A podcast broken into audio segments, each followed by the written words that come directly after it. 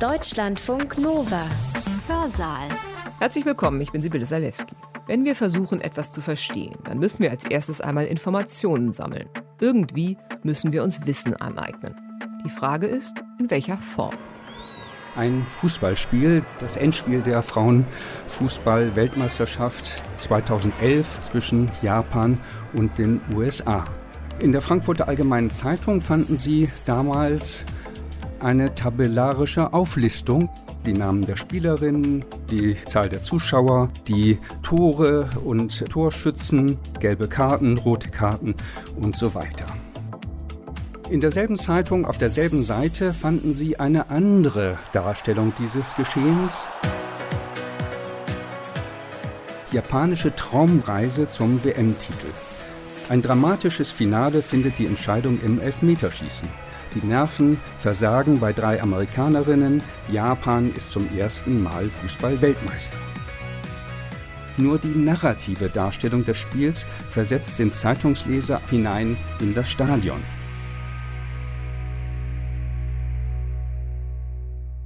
Es geht heute ums Erzählen. Was kann erzählen und was macht es mit uns? Wenn mir ein Freund erzählt, was er letzte Woche gemacht hat, dann bin ich irgendwie dabei. Ich erlebe das, was er erlebt hat. Ich leide mit, ich versetze mich in ihn und die Situation, von der er berichtet. Erzählen ist ein mächtiges Werkzeug. Nicht nur, wenn wir mit Freunden zusammensitzen oder einen Roman lesen. Storytelling, wie es heute oft heißt, ist überall. Wirtschaftsunternehmen verwenden es, um ihre Corporate Identity zu stärken. Journalisten wollen so Aufmerksamkeit binden, Wissenschaftler versuchen, ihre Forschungsergebnisse der Öffentlichkeit nahezubringen, indem sie ihnen eine narrative Form geben. Bei uns im Hörsaal erkunden wir heute in zwei Vorträgen, was es mit dem Erzählen auf sich hat. Was macht die Story zur Story? Das erklärt der Literaturwissenschaftler Matthias Martinez. Ereignisse müssen in einer bestimmten Reihenfolge dargestellt werden und kausal zusammenhängen. Es muss Spannungsbögen geben und einen Abschluss. Wenn das alles vorhanden ist, dann kann Erzählen viel erreichen. Wir können so Dinge erklären oder verstehen oder uns etwas vergegenwärtigen. Matthias Martinez ist Professor an der Universität Wuppertal und Gründungsdirektor des Zentrums für Erzählforschung. Sein Vortrag hat den Titel Erklären, Verstehen und Erzählen in den Geisteswissenschaften. Er hat ihn am 2. Oktober 2019 am Kulturwissenschaftlichen Institut Essen gehalten, im Rahmen der Tagung Wie viel Erzählen brauchen die Geistes-, Kultur- und Sozialwissenschaften? Wenn man eine extrem verkürzte Minimalbestimmung geben möchte von dem, was Erzählen ist, dann würde ich sagen, Erzählen ist Geschehensdarstellung.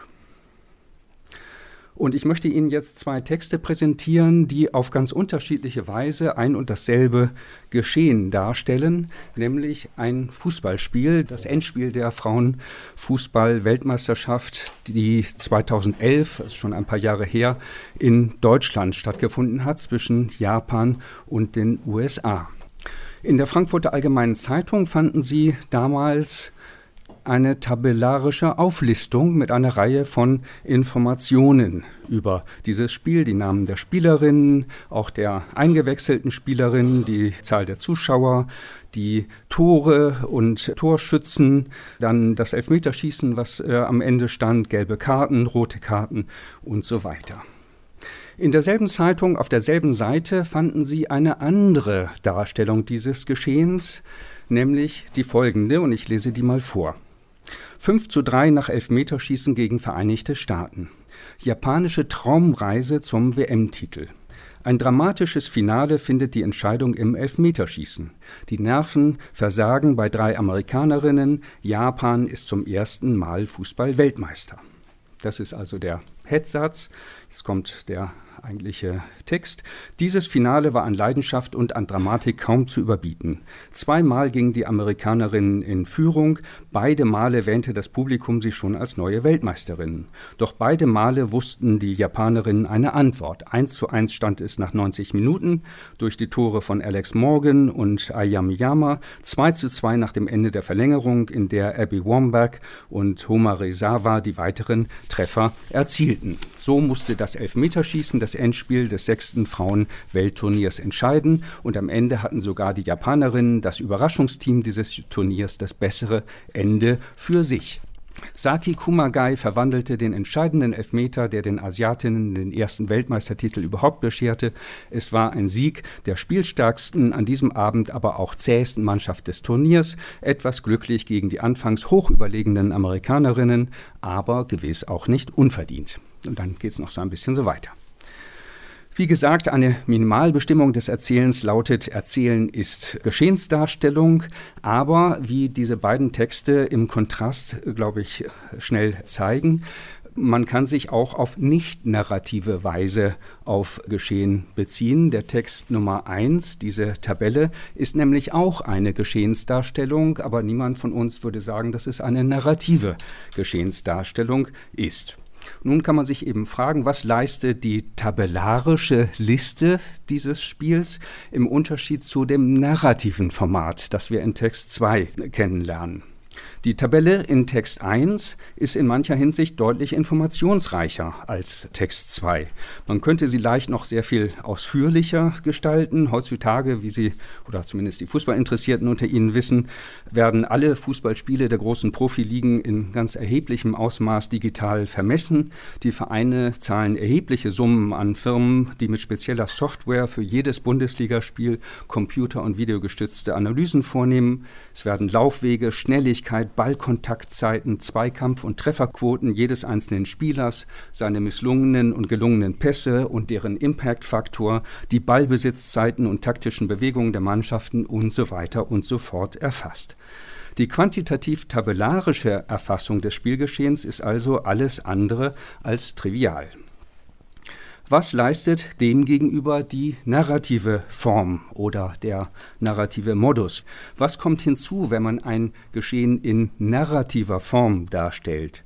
Ist das Erzählen nur ein neutraler Container zur Übermittlung von Inhalten, die genauso auch nicht narrativ erfasst werden könnten? Oder prägt es das, was erzählt wird? Wenn ja, in welcher Weise? Was leistet das kognitive Format Erzählen für den Aufbau des symbolischen Universums, in dem wir uns orientieren und verhalten? Ein paar Stichworte zu diesem zweiten Text, zu dieser narrativen Geschehnisdarstellung. Was hier im Unterschied zur Tabelle auffällt, ist, dass hier eine Linearität hineingelegt wird in das Geschehen. Nach dem zusammenfassenden Kopfsatz erfolgt äh, eine chronologisch, einigermaßen chronologisch geordnete Beschreibung des Spielverlaufs. Das nennt man in der Linguistik eine Ikonizität oder doppelte Zeitlichkeit der Darstellung, also die Reihenfolge der dargestellten Ereignisse spiegelt sich in der Reihenfolge der erzählten Ereignisse wider. Es wird ansatzweise in diesem Text, das wäre stärker, wenn ich Ihnen den ganzen Text vorgestellt hätte, eine Kausalität hineingebracht in das Geschehen. Die Ereignisse werden nicht nur chronologisch geordnet, über die zeitliche Abfolge hinaus wird auch eine kausale Verursachung angedeutet. Die Japanerinnen werden als spielstärkste und zäheste Mannschaft bezeichnet und damit wird ein Grund dafür angegeben, weshalb sie sich gegen die favorisierten Amerikanerinnen dann doch durchsetzen durchsetzen konnten. Es erfolgt eine Dramatisierung, in dem einzelne Akteurinnen hervorgehoben werden. Saki Kumakai verwandelten den entscheidenden Elfmeter. Es werden also nicht alle 22 Spielerinnen genannt, sondern nur ganz besonders wichtige Spielerinnen. Es werden Spannungsbögen eingebaut. Zweimal gingen die Amerikanerinnen in Führung. Beide Male erwähnte das Publikum sie schon als neue Weltmeisterin. Doch beide Male wussten die Japanerinnen eine Antwort. Es entsteht so etwas wie Erfahrungshaftigkeit. Das Geschehen wird nicht einfach als Geschehen präsentiert, sondern als erlebtes Geschehen. Die Nerven versagten bei drei Amerikanerinnen. Ja, also das Geschehen wird als eins präsentiert, was von jemandem erlebt worden ist.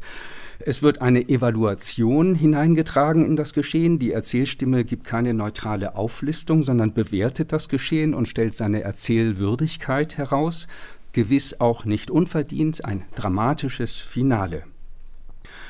Und schließlich gibt es so etwas wie ein Emplotment in diesem Artikel.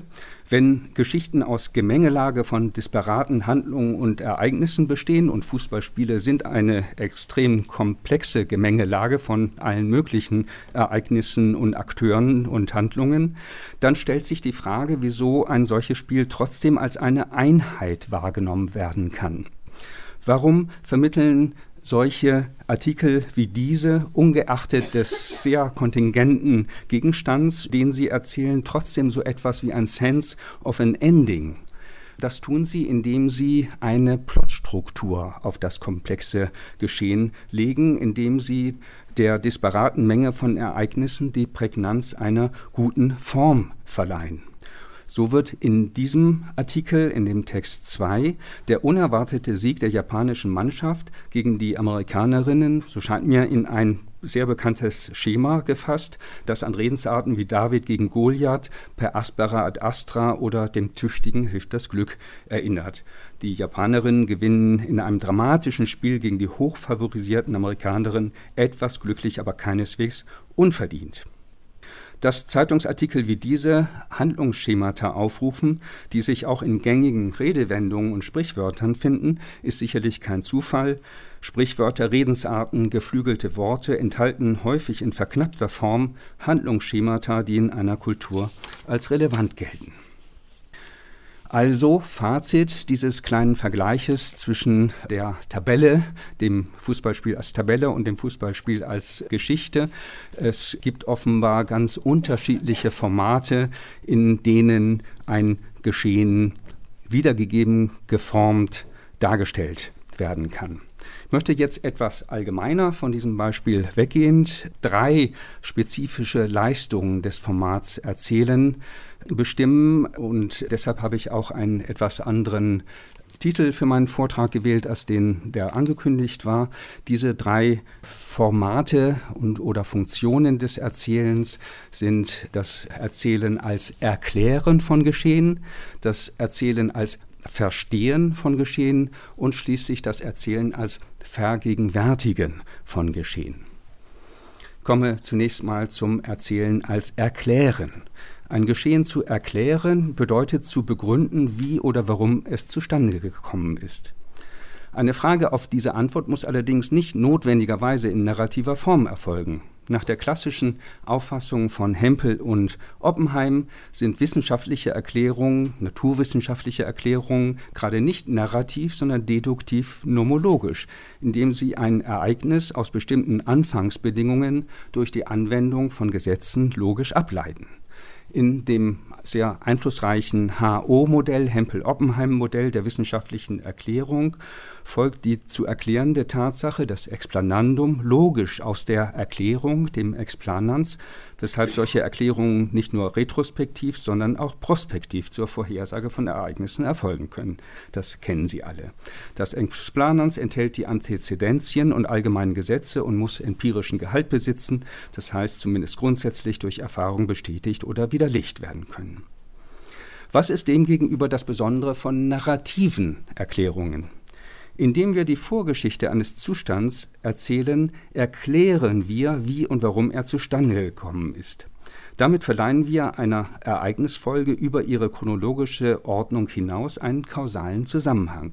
In diesem Sinne bestimmt aber Danto eine Geschichte, eine Story als eine zeitliche Folge von zwei zueinander kontradiktorischen Zuständen eines konstanten Geschehensträgers.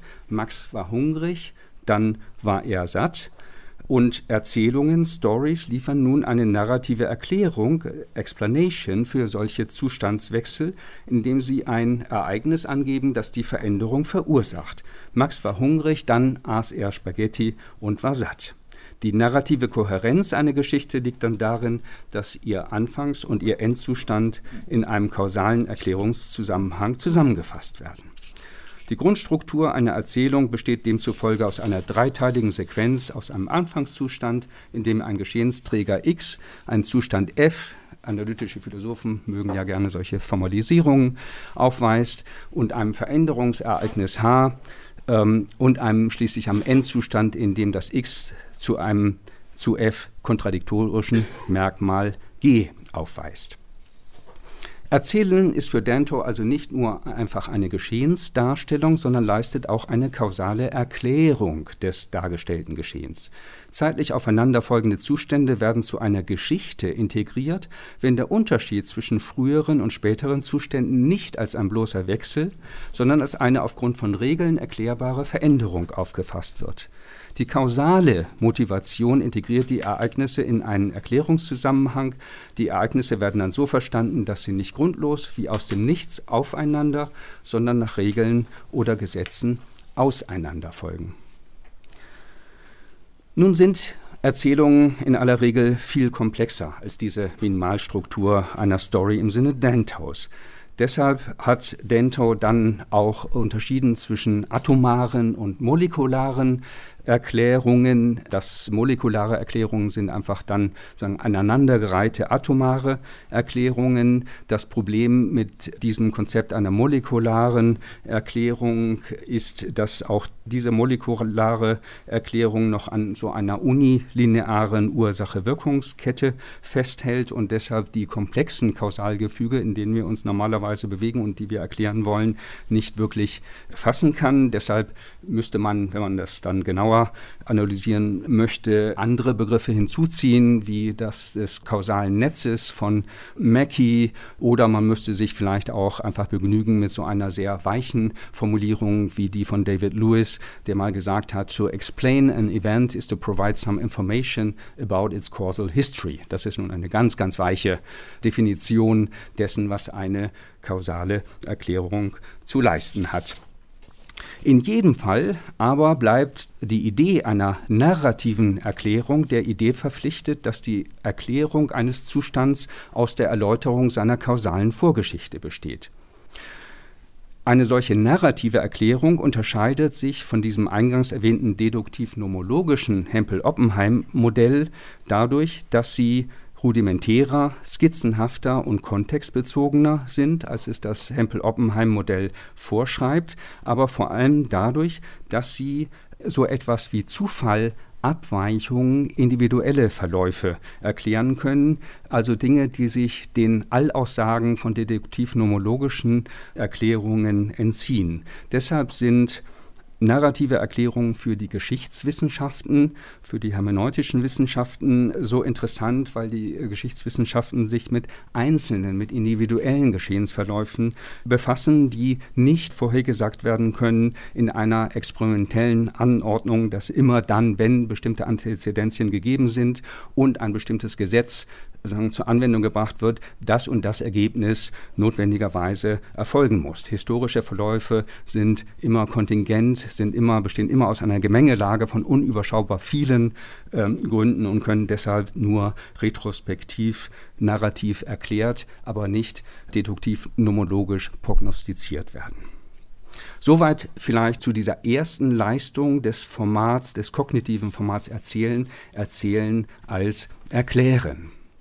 Ich komme zur zweiten Leistung, zum zweiten Leistung, die das Erzählen vollbringen kann, nämlich das Geschehen mit Hilfe von Erzählungen verstanden werden kann. Erzählungen können ein Geschehen nämlich nicht nur erklären, indem sie die Ereignisse kausal miteinander verbinden, sondern auch dadurch, dass sie die Ereignisse zu einer sinnvollen Gestalt konfigurieren.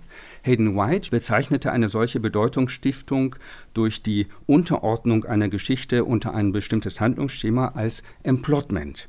Eine Geschichte zu verstehen heißt nach White, sie unter ein kulturell relevantes Handlungsschema zu subsumieren. White schreibt da, das ist eine von vielen Beschreibungen, die er gegeben hat, When the reader recognizes the story being told as a specific kind of story, for example as an epic, romance, tragedy, comedy or farce, he can be said to have comprehended the meaning produced by the discourse. This comprehension is nothing other than the recognition of the form of the narrative. Ein Geschehen zu verstehen heißt für White also, es unter ein bestimmtes Handlungsschema, unter einen Plot zu subsumieren. Kohärenz entsteht hier also nicht durch die Annahme plausibler Ursache-Wirkungszusammenhänge, wie in der kausalen Erklärung, sondern durch die Zuweisung eines übergreifenden Schemas. Dieses Schema konfiguriert und synthetisiert disparate und heterogene Geschehenselemente zu einem Ganzen. Die Motivation des Geschehens erfolgt hier vom Handlungsschema, sozusagen von oben oder von hinten her. In dieser Perspektive geschieht ein Ereignis nicht, weil es durch ein vorheriges verursacht wurde, sondern damit die Handlung ihr Schema erfüllt. Die erzählte Geschichte erhält so eine übersummative Qualität. Sie bedeutet mehr als die Summe ihrer Teile.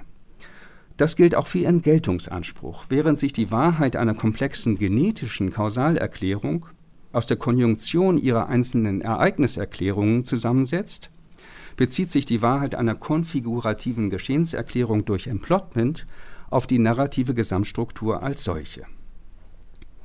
Hayden White ist, wie Sie wissen, nicht ganz so unrecht für seine Tendenz kritisiert worden, den Geltungsanspruch historiografischer Texte, auf die er sich ja vor allem bezieht, gegenüber literarisch-fiktionalen Erzähltexten zu nivellieren. Das zeigt sich allein schon an seinen für einen Historiker sehr provokativen Beispielen für Plots wie Epic, Romance, Tragedy, Comedy und Farce, die ja allesamt Namen für literarische Gattungen sind.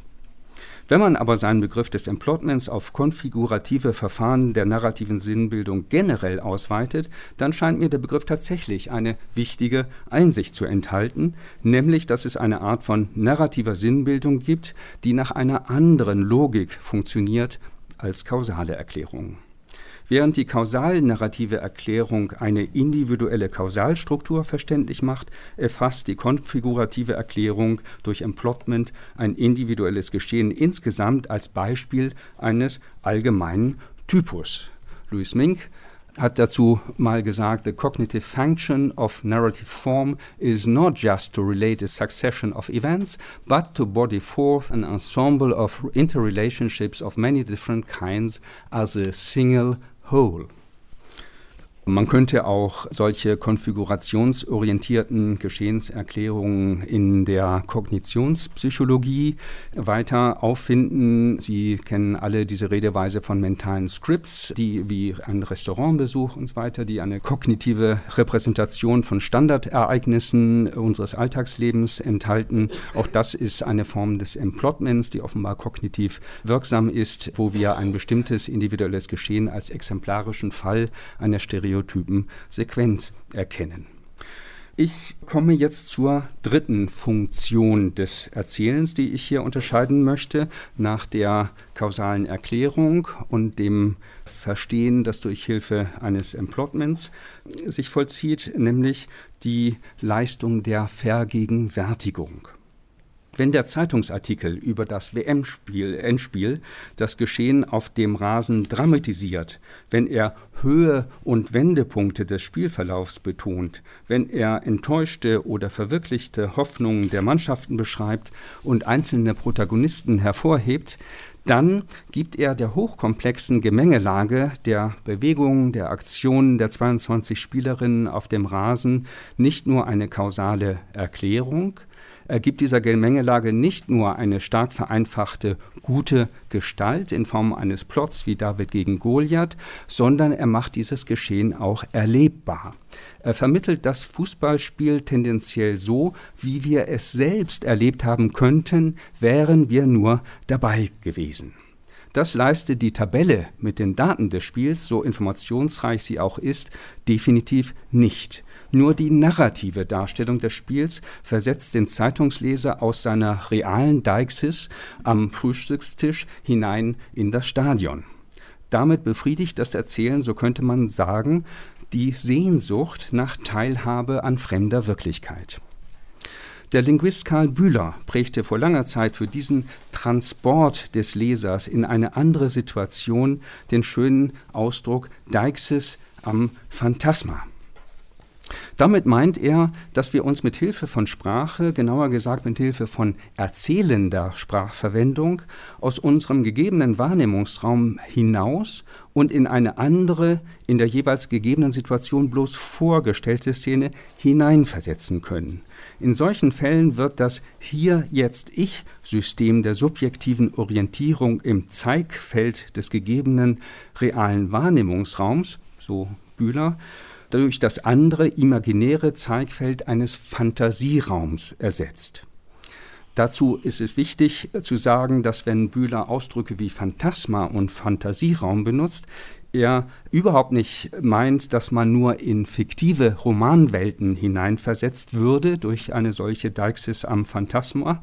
Auch bei der Lektüre von Reiseberichten oder historischen Monographien wird das hier jetzt Ich-System des gegebenen realen Wahrnehmungsraums überlagert durch ein zweites ebenso reales, aber relativ zum gegebenen Wahrnehmungsraum zeitlich oder räumlich abwesendes hier jetzt Ich-System. Bühler spricht da vom Reich des Irgendwo der reinen Fantasie, das sind die Romanwelten, aber eben auch von dem Reich des Da und Da der Erinnerung, auf das man sich mit Hilfe einer solchen Deixis am Phantasma beziehen kann. Es geht also darum, dass dieser Transport stattfindet aus der gegebenen Wahrnehmungssituation in eine abwesende Situation, sei sie nun erfunden oder einfach nur zeitlich oder räumlich entfernt. Was Bühler hier als Linguist beschreibt, ist, denke ich, für jeden von uns intuitiv plausibel. Ein gut geschriebener Erzähltext, sei er faktual oder fiktional, vermag uns in eine andere Welt zu versetzen. Das heißt nicht, dass wir bei der Lektüre unseren gegebenen Wahrnehmungsraum komplett vergessen würden. Das geschehe höchstens im Traum oder in psychotischen Schüben. Aber die aktuelle Wahrnehmung wird doch tendenziell ausgeblendet, während wir uns in eine andere Szenerie hineinversetzen. Die kognitive Psychologie spricht hier von einem kognitiven Transport oder von Immersion. Diese erstaunliche Kraft des Erzählens wird seit der Antike von der Rhetorik benutzt, um vor Gericht oder in der politischen Diskussion den eigenen Standpunkt besonders überzeugend darzustellen. Das knüpft sich vor allem an den Begriff der Evidentia, der bei Quintilian oder bei der Rhetorica Terrenium, also schon erstes Jahrhundert vor und nach Christus eine große Rolle spielt. Mithilfe von Strategien, Darstellungsstrategien der Evidentia erhöht man die Glaubwürdigkeit der Rede vor Gericht oder in politischen Auseinandersetzungen. Es geht also darum, Glaubwürdigkeit zu erzeugen und das tut man, indem man Augenschein simuliert. Dahinter steht die Vorstellung, dass ein Augenzeuge eines Geschehens eine besonders hohe Form von Glaubwürdigkeit besitzt und ein Bericht, der sich als Augenzeugenbericht inszeniert, wird deswegen besonders überzeugend auf die Richter oder Wähler wirken. Die Rhetoriker Aterenium sagt, dass es eben bei der Evidentia darum geht, dass die Sache so mit Worten ausgedrückt wird, dass der Vorgang sich geradezu vor unseren Augen abzuspielen, die Sache vor unseren Augen zu stehen scheint. Die Darstellungsverfahren, die in der klassischen Rhetorik dann genannt werden, um diesen Effekt der Evidenz ja zu erzeugen, enthalten so etwas wie die, einen hohen Detaillierungsgrad der beschriebenen Szene. Also wenn Sie eine Szene mit vielen Details einreichern, dann wird das besonders, ist die Evidenzkraft besonders stark. Narratives Präsens ist hilfreich für die Erzeugung von Evidentia, dass sie also eine affektische Vergegenwärtigung durch das Tempus Präsens erreichen, auch wenn das Geschehen eigentlich in der Vergangenheit liegt, dass sie direkte Figurenrede einsetzen und dass die Figuren, die Handelnden, die Akteure so darstellen, dass ihre Gesinnungen, ihre Handlungsmotive erkannt werden können. Auch Quintilian verwendet den Begriff der Evidentia und bei ihm kommt aber noch ein neuer interessanter Punkt hinzu. Zunächst sagt er auch, es geht bei der Evidentia darum, dass das Geschehen vor dem geistigen Auge des Richters entstehen soll, um besonders glaubwürdig zu erscheinen. Dann fügt er aber auch hinzu, man darf sogar dann fälschlich alles Mögliche dazu erfinden, was gewöhnlich dabei erscheint. Und das ist nun die böse Seite der Leistung der Vergegenwärtigung. Es ist eine rhetorische Strategie im Dienste der Überzeugung. Es hat eine persuasive Funktion und wenn es persuasiv erfolgreich ist, zu den tatsächlichen Details noch ein paar weitere hinzuzuerfinden, um die persuasive Wirkungskraft zu erhöhen, dann sollte man das als guter Rhetor auch tun. Hier wird also der rhetorische Kontext des Evidentia-Begriffs besonders deutlich. Das pragmatische Ziel der Vergegenwärtigung in solchen Erzählungen oder Erzählpassagen ist die möglichst überzeugende Vermittlung des eigenen Standpunkts. Das wäre also also ein Hinweis darauf, dass diese Evidentia-Verfahren der antiken Rhetorik durchaus auch eine hohe Aktualität benutzen in einem Bereich, der Sie vielleicht überraschen wird, nämlich in der forensischen Psychologie. Es gibt da eine empirische Forschung dazu. Es gibt so Glaubwürdigkeitsgutachten, die von forensischen Psychologen erstellt werden, die die Glaubwürdigkeit von Zeugenaussagen beurteilen. Und bemerkenswerterweise, da gibt es ein ganzes Set von sehr unterschiedlichen Glaubwürdigkeitsmerkmalen, tauchen einige der Verfahren, die die klassische Rhetorik schon genannt hat, zum Beispiel ein hoher Detaillierungsgrad, die so eine affektbesetzte Schilderung von Sachverhalten, so eine inkongruente Darstellung des Geschehens, solche Details tauchen wieder als Glaubwürdigkeitsmerkmale, die von solchen forensischen Psychologen dann beurteilt werden. Ich komme damit zum Schluss und möchte also nochmal kurz zusammenfassen. Also ich habe nicht über das Erzählen im Allgemeinen gesprochen, sondern ich habe einer Minimalbestimmung von Erzählen gearbeitet, äh, Erzählen als Geschehensdarstellung. Ich habe äh, versucht, die Leistung der narrativen Erfassung von Geschehen herauszustellen und ich habe versucht zu zeigen, dass es da unterschiedliche Leistungen gibt, die das narrative Format Erzählen äh, herstellen darstellt. Äh, und ich habe so drei Leistungen unterschieden, die mir besonders wichtig zu sein scheinen und in gewisser Weise auch voneinander unabhängig stattfinden. Nämlich einmal kann man sagen, dass das Erzählen Geschehen erklärt, im Sinne einer kausalen Erklärung des Geschehens, einer Ursache-Wirkungskette. Zum Zweiten kann man sagen, dass das Erzählen dazu dient, ein komplexes Geschehen unter einen bestimmten Plot zu stellen und dadurch sagen, fassbar zu machen als eine Gesamtgestalt, zu konfigurieren.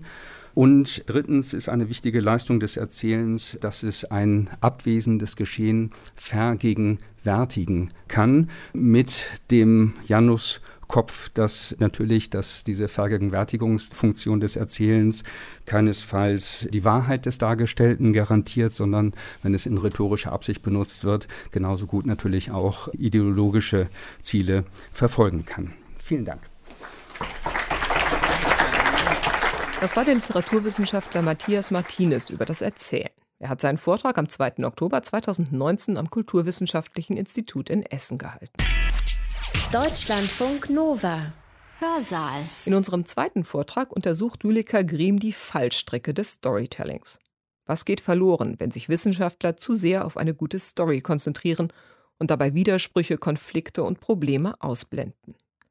Julika Griem ist Literaturwissenschaftlerin, Vizepräsidentin der Deutschen Forschungsgemeinschaft und Leiterin des Kulturwissenschaftlichen Instituts Essen.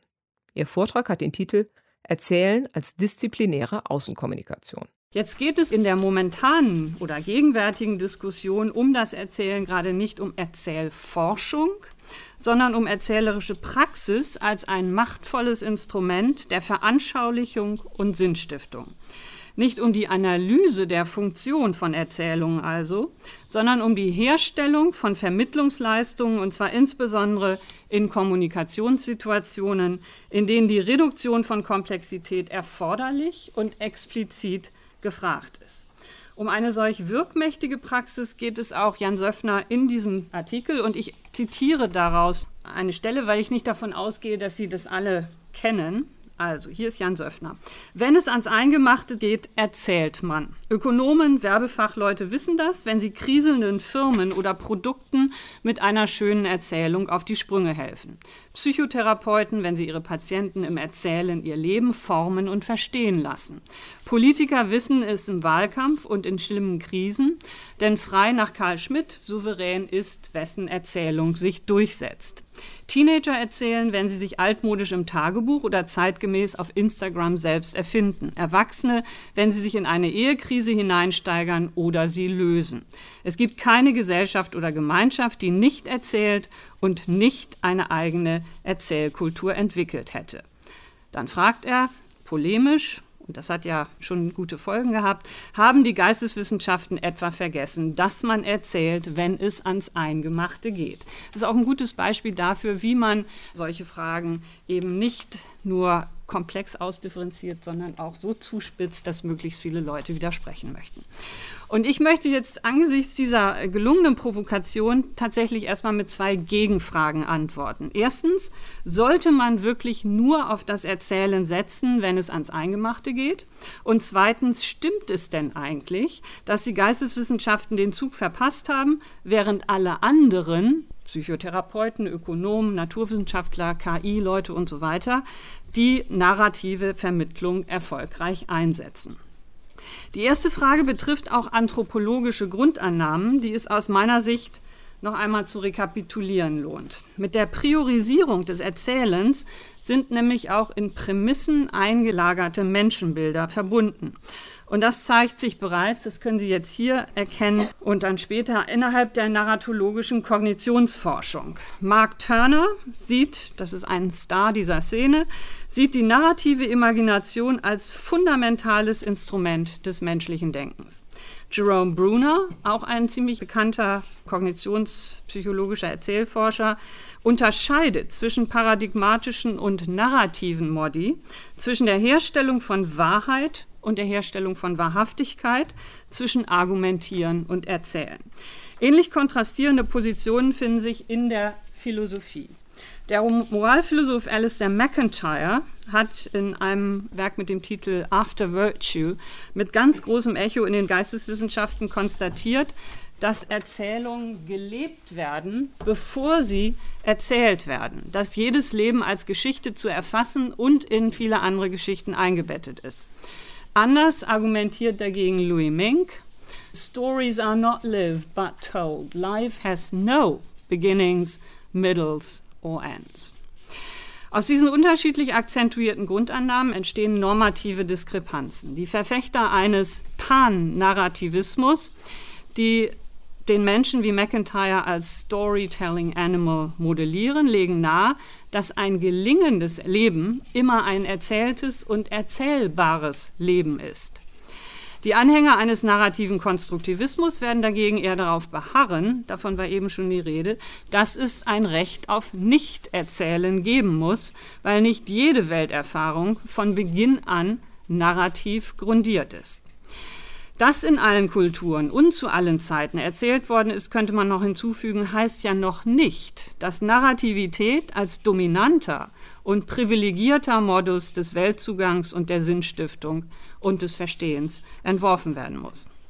Und genau das ist mein Eindruck, ist aber an vielen Stellen gegenwärtig zu beobachten.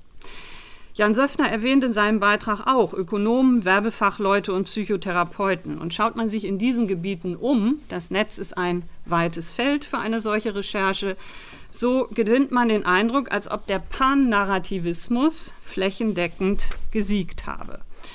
Ich gebe Ihnen dazu nur einige Beispiele. Zum Beispiel in der Therapie, im Coaching gibt es so etwas wie individualisiertes Storytelling in der Reminiszenztherapie. Unser experimentelles Tool Journey ermöglicht dank Eye-Tracking ein geführtes, nichtlineares Storytelling für die Reminiszenztherapie.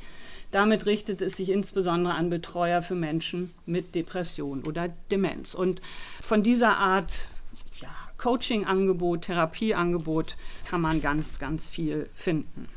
Dann der Bereich Marketing und Unternehmenskultur. Diese Angebote, ich finde davon Hunderte im Netz, werden mittlerweile auch von Bildungseinrichtungen und von Hochschulen weitervermittelt und professionalisiert. Das ist hier ein Beispiel der Hochschule der Medien in Stuttgart, an der es Lehrende gibt, Professorinnen und Professoren, die Erzählforschung betreiben, aber nicht unbedingt das, was ich so gemacht habe in meiner beruflichen Karriere, sondern das hier wird rein anwendungsbezogen vermittelt und die Zielgruppe sind ganz klar Leute, die in Unternehmen, in ökonomischen Zusammenhängen damit beschäftigt sind, durch Storytelling, durch Erzählen, so etwas wie, wie Change Management, die Formation von Corporate Identities und ähnliches in die Praxis umzusetzen. Interessant finde ich daran eben, dass das mittlerweile sehr stark institutionalisiert und professionalisiert ist. Und ein dritter Bereich ist natürlich der Journalismus. Auch nach dem GAU durch Relotius ist es noch durchaus populär in diesem Feld, sich mit Hilfe solchen Handbuchwissens auf die journalistische narrative Praxis vorzubereiten. Interessant wird sein, wie das Buch von Juan Moreno, der Relotius ja überführt hat, jetzt in einen sicherlich effektiv erzählenden deutschen Spielfilm verwandt wird. Regie, habe ich gelesen, soll führen Bully Herwig. Jan Söffner konstatiert jetzt in seinem NZZ-Text auch am Beispiel von, denke ich, solchen Tendenzen, dass Erzählen ein gleichzeitig gefährliches und produktives Instrument darstellt. Und vielleicht ist es deswegen auch in den Geisteswissenschaften eben noch nicht überall das Mittel erster Wahl, wie ein aktuelles Beispiel aus der lexikographischen Forschung, also der Forschung über Wörterbücher zeigt. Bei einer Akademietagung in Göttingen standen sich in einer Diskussion über die Gestaltung solcher Wörterbücher, das war letzte Woche in der FAZ zu lesen, die Vertreter publikumsfreundlicher, erzählender sogenannter Wortgeschichten und jene gegenüber, die bei diesem Vorschlag, ich zitiere, Geseiere und oberflächliche Aktualitätsanbiederung witterten. Auf dem Spiel standen aber bei dieser Neuauflage des Streits um den Einsatz des Erzählens auch noch neue Aspekte von Wissenschaftskommunikation. Ich zitiere hier Wolfgang Krischke in der FAZ letzte Woche. Die Göttinger Kontroverse ähnelt dem Dauerstreit in der Geschichtswissenschaft zwischen Historikern, die die Kunst der Erzählung als Teil ihrer Disziplin begreifen und solchen, die darin eine unwissenschaftliche Abirrung von der Tugend der reinen Deskription und Analyse sehen. Öffentlichkeitsorientierung bedeutet in der aktuellen Wissenschaftspolitik allerdings nicht nur eine Popularisierung fachlicher Inhalte, sondern auch die Beteiligung von Bürgerwissenschaftlern an der Forschung und zwar nicht nur in der Biodiversitätsforschung offenbar. Eine kollaborative Bürgerlexikographie, die über Stichwortvorschläge und die Hilfe bei der Belegsuche hinausgeht, beurteilt auch der popularisierende Freund der Wortgeschichten allerdings skeptisch. Denn ohne fundiertes Fachwissen kann man keine Wortgeschichten erzählen, jedenfalls keine, die stimmen. Also die sogenannten Bürgerwissenschaftler werden so ein Stückchen hineingelassen in den arkanen Bereich der professionellen Wissenschaft, dann wird die Tür aber auch deutlich wieder zugemacht.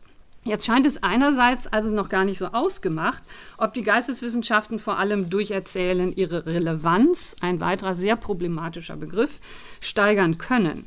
Andererseits hat zumindest nach meinem Eindruck der Siegeszug des Pan-Narrativismus, also derjenigen, die immer vom Menschen als Storytelling Animal reden, in unseren Fächern schon sehr deutliche Spuren hinterlassen, sodass wir durchaus nicht wenige Versuche finden, geisteswissenschaftliche Forschungsergebnisse in erzählender Form zu veranschaulichen, zu dramatisieren und zuzuspitzen. Und ich gebe Ihnen dafür ein erstes aktuelles Beispiel, das aus der Komparatistik, also der vergleichenden Literaturwissenschaft stammt.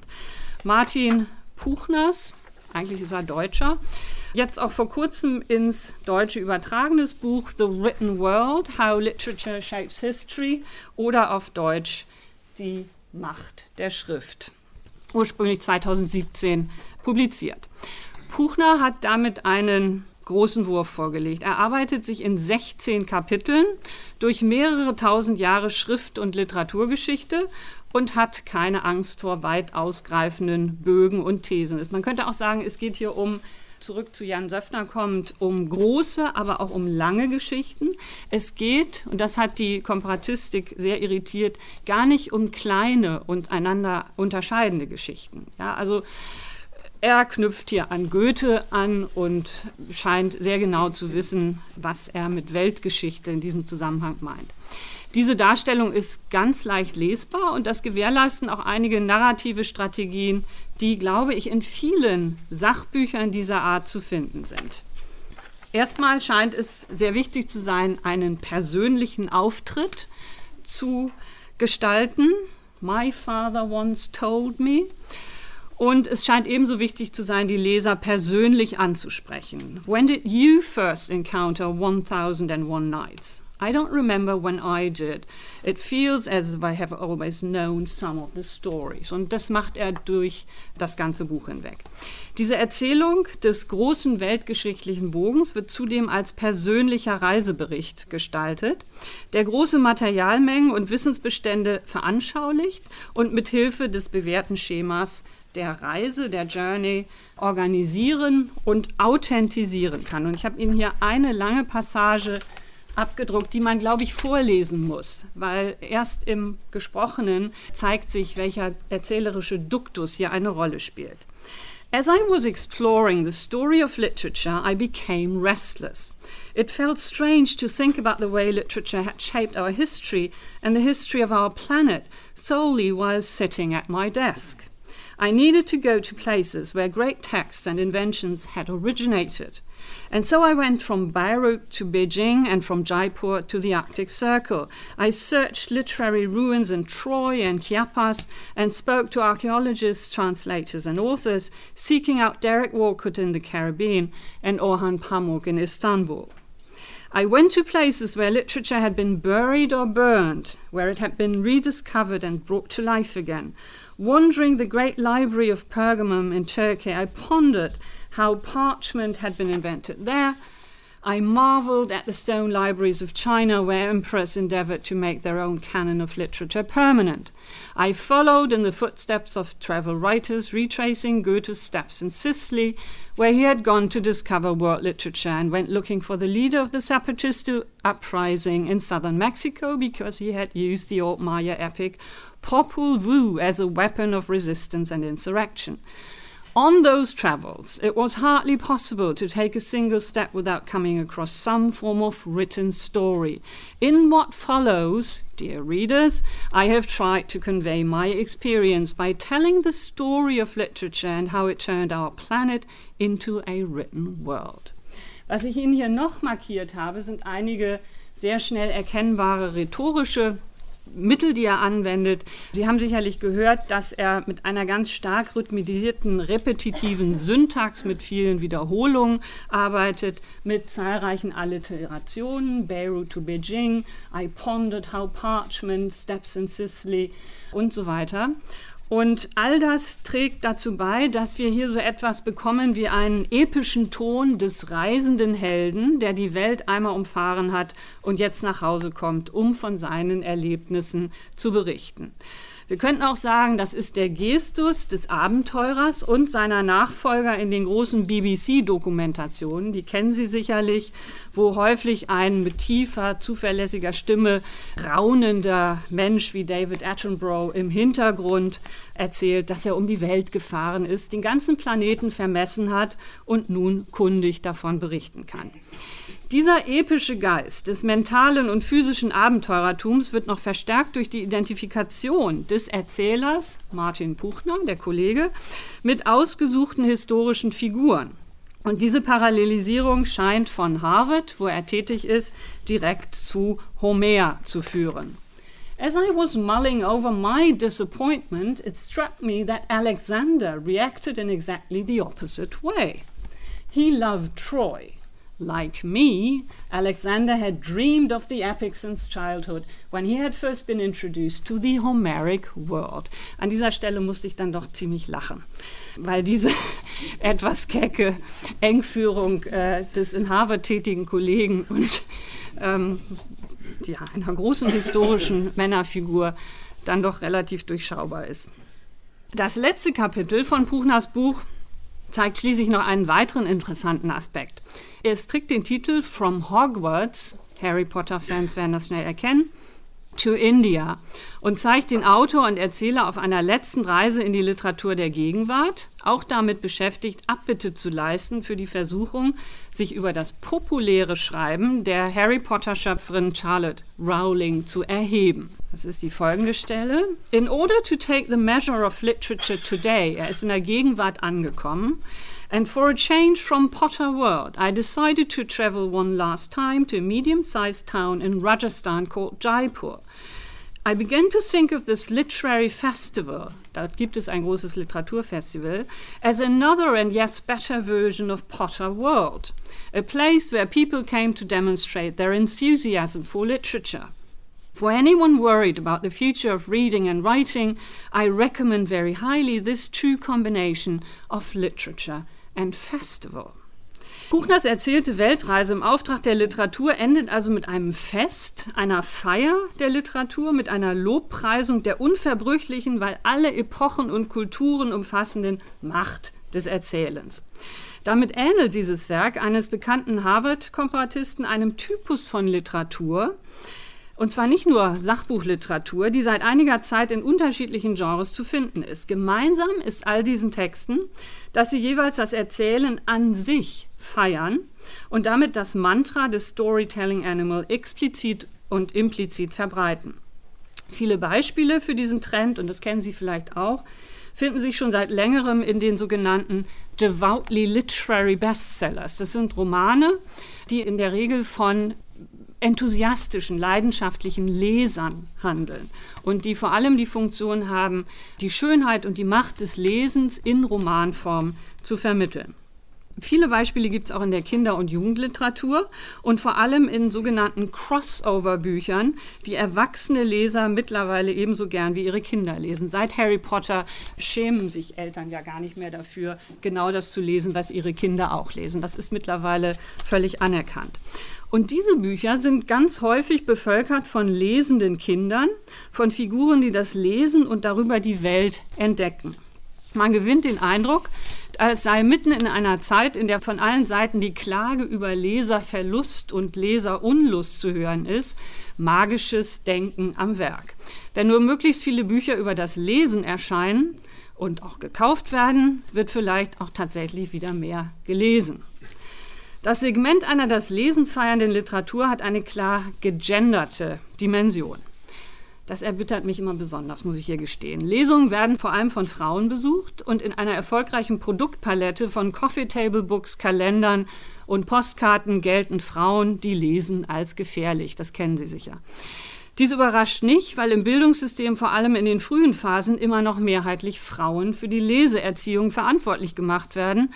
Und daher reproduziert sich diese übersichtliche Geschlechterordnung auch in Gegenwartsromanen und in Ratgeberliteratur. Und dafür gebe ich Ihnen noch zwei Beispiele, um diesen Roman von Karin Köhler, Miroloy, der auf der Longlist für den Deutschen Buchpreis stand, gab es eine kleine Feuilleton-Debatte äh, weil dann doch vielen Lesern und Leserinnen aufgefallen ist, dass die Geschichte um eine ausgestoßene junge Frau auf einer griechischen Insel, die nicht lesen lernen durfte und dann heimlich lesen lernt und darüber das patriarchalische System auf dieser Insel in die Luft sprengt, doch sehr schlicht gestrickt, weil sie liest und vor allen Dingen backt sie auch ganz viel. Und das Ganze ist interessanterweise auch gestaltet wie ein gepflegter Griechenland-Reiseführer mit all dem, was man da so an Blau-Weiß-Ästhetik erwartet.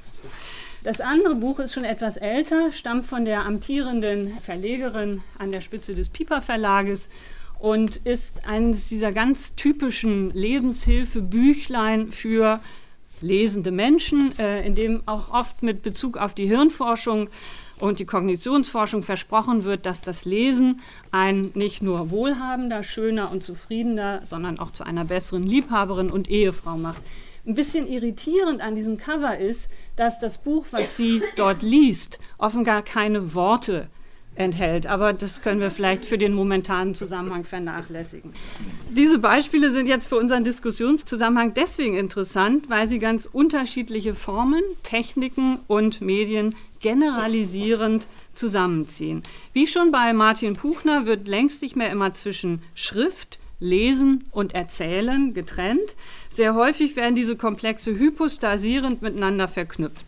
Während also das Storytelling längst als Wunderwaffe in der Identitätsbildung, Traumabehandlung und Organisationsentwicklung gilt, verdichten und verabsolutieren auch viele Publikationen über das Lesen, und zwar auch in literarischer Form, diese komplexe Kulturtechnik zu einem undifferenzierten Knäuel zu einem Großthema, das sich zum Leitmotiv dramatisierter Krisen- und Verfallserzählungen machen lässt. Eine solche Krisen- und Verfallserzählung, jetzt kommen wir wieder zurück in den Sachbuchbereich, findet sich auch in Douglas Rushkoffs Buch Present Shock aus dem Jahr 2013. Während Martin Puchner einen weltumspannenden Siegeszug des Erzählens nachzeichnet und feiert, warnt Rushkoff vor einer Gegenwart, die das Erzählen großer Geschichten 2013 verlernt hat und sich stattdessen in jetzt fixierten Momenten zu verlieren droht. Ich gebe Ihnen jetzt nur ein paar Kostproben aus dem ersten Kapitel, das den Titel Narrative Collapse trägt. The new world called for a new story to be written, and that story provided us with the forward momentum required to live for the future. Ich glaube, ich muss das nicht alles vorlesen. Das ist so der übliche Sermon, also die etwas vereinfachte Fassung dessen, was man in der Forschung oder in der Philosophie auch unter Pan-Narrativismus findet. Rushkoff beginnt seine alarmierte Lagebeschreibung nicht einfach mit der Beschwörung von Geschichten, sondern gut amerikanisch von großen Geschichten, also von Big Stories. Darunter versteht er ein Schema, das nicht nur in der amerikanischen Kultur, sondern an vielen Orten im Management, im Coaching, im Journalismus und unter Drehbuchautoren im Film und Fernsehen eine erstaunliche Karriere gemacht hat. Hier beschreibt er es noch einmal. Storytelling became an acknowledged cultural value in itself. In front of millions of rapt television viewers, mythologist Joseph Campbell PBS's Bill Moyers how stories provide the fundamental architecture for human civilization. Darunter geht's nicht. Diese Fernsehvorträge und vor allem die Handbücher, die Campbell geschrieben hat, sind sehr häufig zusammengefasst worden in einer Variation dieses Schemas, The Hero's Journey. Und das ist tatsächlich das Kochrezept, das Leuten wie Relotius, aber eben auch sehr vielen jungen Studierenden zum Beispiel in so bestimmten Ausbildungsformen für Film und Fernsehen als das Superschema vermittelt worden ist. Wenn man sich das mal anguckt, dann merkt man, da geht es nicht nur um Konflikt und Spannung, es geht vor allem um Auflösung. Und das ist ein Punkt, glaube ich, über den wir diskutieren müssen. Wenn man über Erzählen redet, mache ich den Konflikt stark, da wäre ich immer dabei. Oder rede ich über Schemata, die den Konflikt nur ins Spiel bringen, um ihn auflösen zu können? Dann ist der Punkt nämlich nicht Boy marries Girl und ziemlich viel Konfusion, sondern das Ende, das immer gleich aussieht, eben die Hochzeit, das Happy Ending. Was das pan-narrativistische Repertoire anbetrifft, finden wir hier einiges, was auch schon bei Puchner auftaucht, also bei Rushkoff. Die Anrufung des Erzählens als Zivilisationen konstituierende und stärkende Energie, die ausgiebige Nutzung des Schemas der Reise, auch das ist eine Journey, als Konzeptmetapher und dramaturgische Strategie.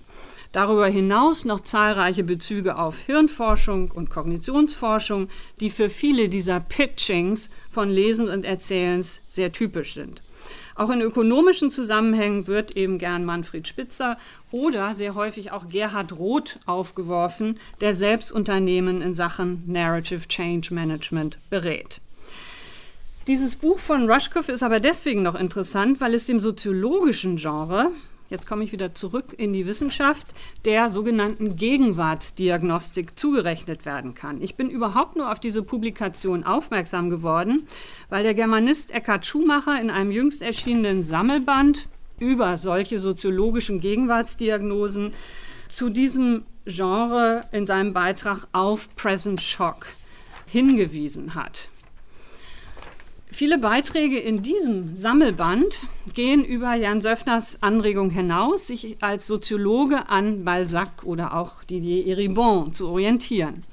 Unter dem Leitbegriff der häufig pejorativ aufgerufenen Gegenwartsdiagnostik wird vielmehr untersucht, mit welchen rhetorischen und narrativen Strategien soziologische Autorinnen ein größeres Publikum zu erreichen vermögen. In seinem sehr lesenswerten Beitrag skizziert Fran Osretzky, der hat auch zu diesem Thema promoviert, einige typische Elemente soziologischer Zeitdiagnose. Und wir sprechen hier über die Bücher von Hartmut Rosa oder Ulrich Beck und viele andere. Häufig tragen die Titel wie die So und so Gesellschaft, die Risikogesellschaft, die Angstgesellschaft, die Burnout-Gesellschaft. Ne, Sie haben eine Vorstellung davon, was hier gemeint ist. Es geht jetzt hier noch um einige andere typische Elemente dieser Art von Diagnostik. Osretzky erwähnt zunächst die massenmediale Anschlussfähigkeit und die lässt sich natürlich angesichts der Ubiquität des Storytelling auch sehr gut über narrative Strategien herstellen. Dann geht es um die Simulation eines therapeutischen Praxisbezugs bzw. der Möglichkeit, das behandelte Thema auf die individuelle Lebenssituation anwenden zu können. Und es geht um die Nivellierung von Paradigmenstreitigkeiten innerhalb des Faches. Das finde ich eine sehr interessante Funktion, über die wir noch gar nicht gesprochen haben.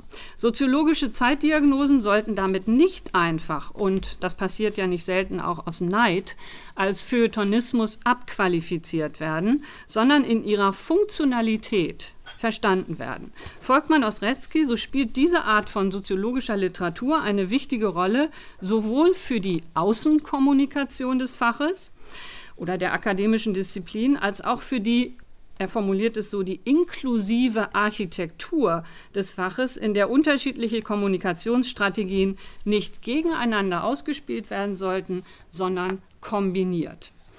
Ein ähnliches Argument hat mit Blick auf die sogenannten dicken Männerbücher in der Geschichtswissenschaft, ich glaube, Sie wissen, was ich meine, auch der Historiker Caspar Hirschi für die Geschichtswissenschaften formuliert.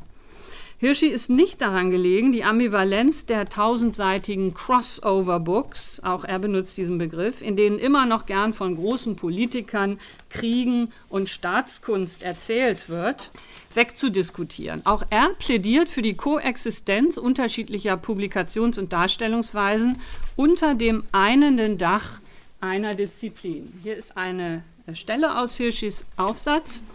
Gerade wegen der multiplen Beschränktheit erzeugen diese Bücher eine öffentliche Resonanz und gesellschaftliche Breitenwirkung, wie sie kein anderes geisteswissenschaftliches Fach erreicht und schaffen damit einen inneruniversitären Freiheitsraum, der auch Geschichtsforschenden in kleinen Nischen fernab der großen Bühnen zugutekommt. Das Crossover Book wie es zum Beispiel britische Historiker in Perfektion beherrschen, ist das beste Argument gegenüber Forschungsbürokraten und Wissenschaftspolitikern, um der Geschichte das traurige Schicksal einer quantifizierbaren Zeitschriftenwissenschaft zu ersparen. Solange ein gelungenes und vielgelesenes Crossover-Book die Krönung einer wissenschaftlichen Karriere bedeuten kann, solange geht es der universitären Geschichte gut. Diese Argumentation erscheint mir ein Happy Ending herbeizuzwingen, das die Lage in den Geschichtswissenschaften dann doch etwas zu rosig zeigt. Als Anregung sowohl einiger Beiträge in diesem soziologischen Sammelband als auch bei Caspar Hirschi kann man aber festhalten, dass es sich gerade angesichts der gegenwärtigen Aufrufe zu mehr und besserer Wissenschaftskommunikation, das hören wir jeden Morgen wie ein Mantra, lohnen würde, offener über die Funktionen verschiedener Publikationsstrategien und vor allem über eine Arbeitsteilung innerhalb der Fächer zu diskutieren. Und darin sind wir Geisteswissenschaftlerinnen nicht sehr gut. Wir reden nicht sehr gern offen darüber, wer etwas kann und wer etwas weniger gut kann und ob man sich die Arbeit nicht vernünftig aufteilen könnte. Nicht jeder ist eine Rampensau, nicht jeder möchte diese Art von Buch schreiben. Und vielleicht ließe sich daraus sogar etwas wie ein kleines Forschungsprogramm entwerfen. Und dazu möchte ich nur noch zum Ende einige Fragen vorschlagen. Zum Beispiel mit Blick auf die einzelnen Fächer. Beschreibt man die interdisziplinären Genres über solcher Formen der Außenkommunikation, über Inhalte und Themen oder eher über Strategien und Schreibweisen? Wahrscheinlich beides. Wie verhalten sich narrative Mikro- und Makropraktiken zueinander? In welchem Verhältnis steht jeweils das Erzählen zu diesen anderen Funktionalitäten, also zum Beispiel massenmediale Anschlussfähigkeit oder auch die Konstruktion von Epochenbrüchen und Zäsuren, die Verfallserzählungen nun mal brauchen?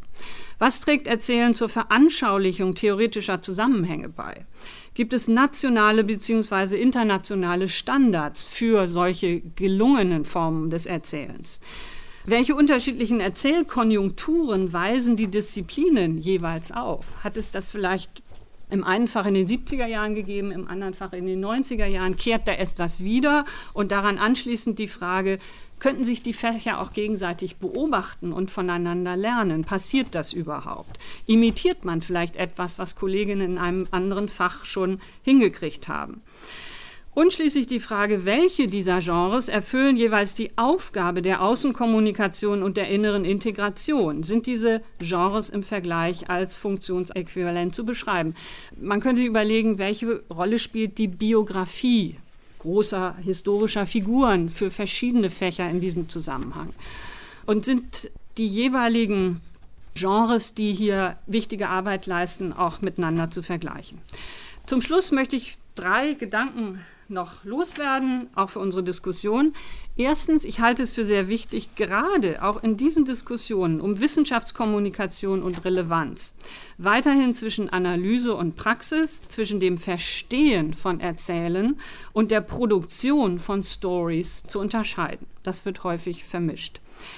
Darauf weist auch Johannes Franzen heute in der FAZ hin. Er hat über den Deutschen Germanistentag in Saarbrücken berichtet und ist dort zur vornehmen Aufgabe der deutschen Germanistik erklärt, gute Analysen von Narrationen und Narrativen zu liefern. Und interessanterweise ist es ja gerade die arme deutsche Germanistik, die immer wieder zum Antihelden in einer ganz redundanten Krisenerzählung gemacht wurde. Dörri vom Spiegel hat vor drei Jahren, glaube ich, gefragt, braucht dieses Land eigentlich 3000 Germanisten? Ja, wozu brauchen wir diese ganzen Deppen?